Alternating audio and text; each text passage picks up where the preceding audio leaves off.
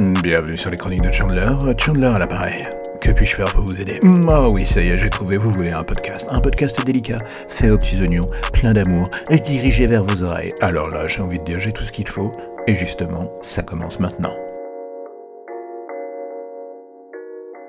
Le pouvoir des réseaux sociaux en ce moment, c'est de se transformer en tout le contraire d'un antidépresseur. C'est un concentré de dépression en usage libre que l'on s'injecte dans les veines 24 On sait que c'est mauvais et pourtant on continue d'y aller de bon cœur. On ouvre le fil et l'on se prend notre petite ligne de code en injection du jour. On se prend du troll, de l'extrémiste, du shit show de politicien et j'en passe. On lit le tas de réactions qui nous tombent sur la gueule, on s'indigne, on referme en se disant que la vie sera un poil moins chiante pour essayer d'oublier le tout et en fait on se rend compte qu'on a tort. On ouvre les yeux et on se rend compte que c'est en fait dix fois pire tout ce que l'on a lu sur ce réseau tourne encore dans notre caboche. Cela nous travaille et parasite notre regard. Imaginons en plus que l'on soit un tout petit peu moody niveau psychologique en ce moment et l'on finit par ne plus voir du tout la vie en rose. Alors oui, je sais qu'il faut faire la dissociation entre les réseaux sociaux et la vraie vie, que l'on doit choisir les personnes que l'on doit suivre et que la faute nous incombe aussi un tout petit peu si l'on suit beaucoup de connards. Mais bon, euh, avec le temps, je commence à ne plus voir du tout la beauté de la chose. Alors oui, on peut rester sur Instagram, mater des vidéos de chiens rigolos, H24 et ne penser à rien.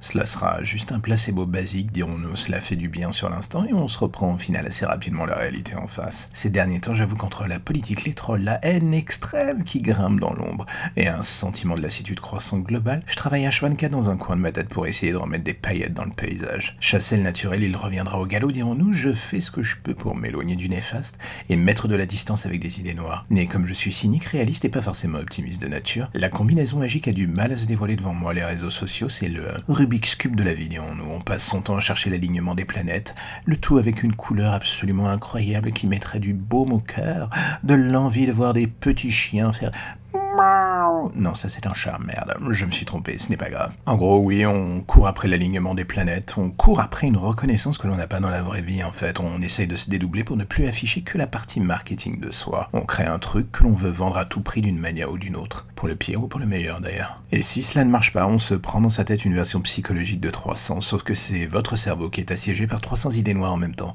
et ces dernières n'ont qu'une seule envie, le mettre à feu et à sang. Est-ce qu'il y a du mal dans ces réseaux sociaux? Cela dépendra de votre humeur du jour, on va dire. La vérité qu'en fin de parcours, quoi que l'on pense ou quoi que l'on dise, en bien ou en mal, la chose est devenue une telle partie intégrante de nos vies qu'il n'y a plus aucun espoir de lui échapper. Les réseaux sociaux sont vraiment là pour rester. Demandez aujourd'hui à un ado s'il voudrait vivre sans, il vous rira au nez. Vous êtes un dinosaure et la comète qui vous a frappé se nomme Twitter, Snapchat ou j'en passe. La traînée de poudre vous a ouvert les yeux et vous avez vu la lumière un tout petit peu trop tard. Dommage.